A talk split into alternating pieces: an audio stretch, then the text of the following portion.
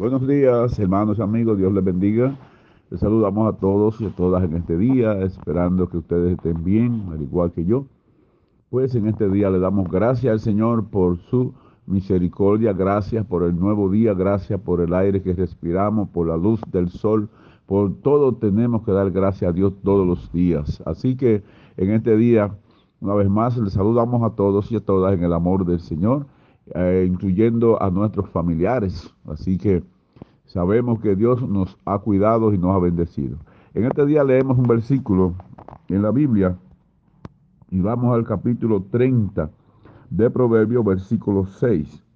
Y dice, en el nombre del Padre, del Hijo y del Espíritu Santo, no añada a sus palabras para que no te reprenda y seas hallado mentiroso. Amén. Dios ya dio su palabra y su palabra es la verdad. Por eso el hombre no tiene potestad para añadir o quitar a la palabra de Dios. Por eso el Señor dice que no añada, sino que hablemos conforme a su palabra y vivamos conforme a su palabra y vamos a ver que todo nos irá bien. Por lo tanto, en este día, eh, si usted sabe que necesita algún bien y que le vaya bien, pues mire, viva la palabra de Dios y vas a recibir ese bien que usted necesita.